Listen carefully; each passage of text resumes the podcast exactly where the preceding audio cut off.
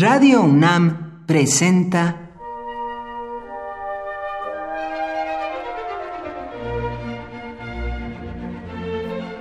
Cuaderno de los Espíritus y de las Pinturas por Otto Cázares.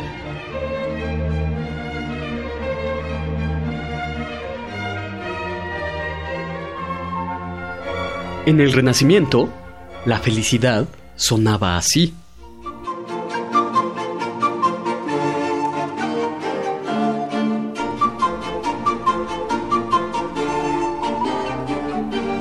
El barroco, con la contrarreforma sanguinaria, fue poco feliz, pero eso no implica que George Frederick Händel no se sintiera feliz después de, literalmente, resucitar de una apoplejía que le había paralizado el cuerpo entero. Su felicidad es una oda al Mesías.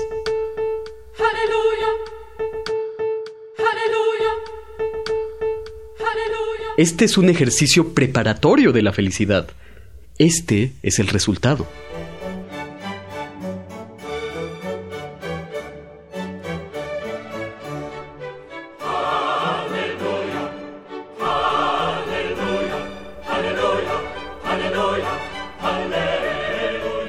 El siglo XVIII fue propenso al infantilismo, inclinado a la escatología, al sexo y al chisme palaciego. Mozart, que fue un niño excepcional, fue un adulto desgraciado, pero una nota suya bastará para henchirnos el alma. Hasta ese abismado filósofo de la desdicha, que era E. M. Cioran, tuvo que aceptarlo.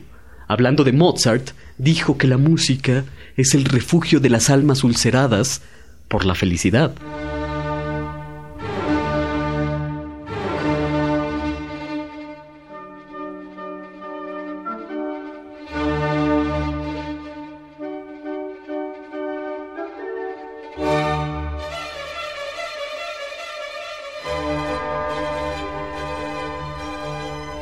La verdad es que cada vez que pienso en la felicidad, no puedo dejar de relacionarla con alguna melodía. Y no es que la felicidad no habite en otras artes, desde luego que no. La pintura de Fragonard, por ejemplo, un pintor francés contemporáneo de Mozart, exuda felicidad por todos sus poros. No hace falta más que admirar su pintura El columpio, en la que un galán empolvado está acostado sobre el césped viendo a una duquesa yendo y viniendo al vaivén de un columpio. Cada vez que la linda duquesa se columpia, con una sonrisa le permite ver a su pretendiente lo que hay debajo de su falda. Leer a Chesterton, por otra parte, es escuchar la voz de la razón feliz. Algunos de sus ensayos, como Defensa de los Pelmazos, tienes que interrumpirlos por los ataques de risa que te producen. Cerrando un libro de Chesterton, puedes ir por la vida más ligero. ¿No es esta ligereza una provisional definición de la felicidad?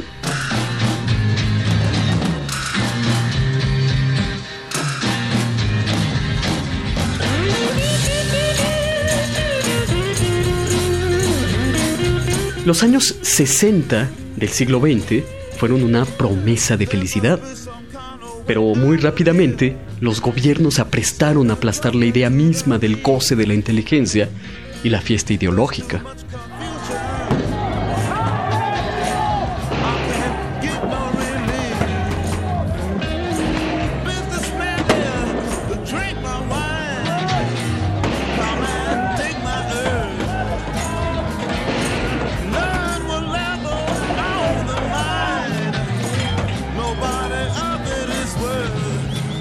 Ya en el año 68, la música duda de la felicidad.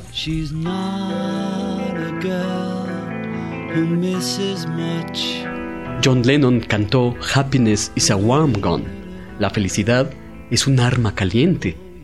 Y en 1969, un imbécil macabro de nombre Charles Manson entró en la residencia del cineasta Roman Polanski en Beverly Hills y asesinó a la esposa del director, Sharon Tate. En la pared, Charles Manson escribió el título de una canción de los Beatles, Helter Skelter.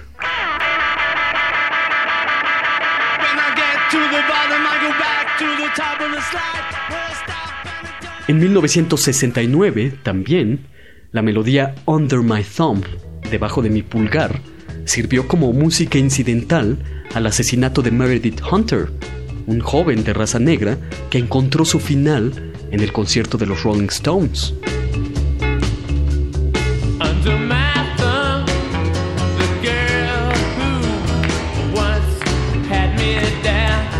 Todo ensayo acerca de la felicidad está condenado al fracaso.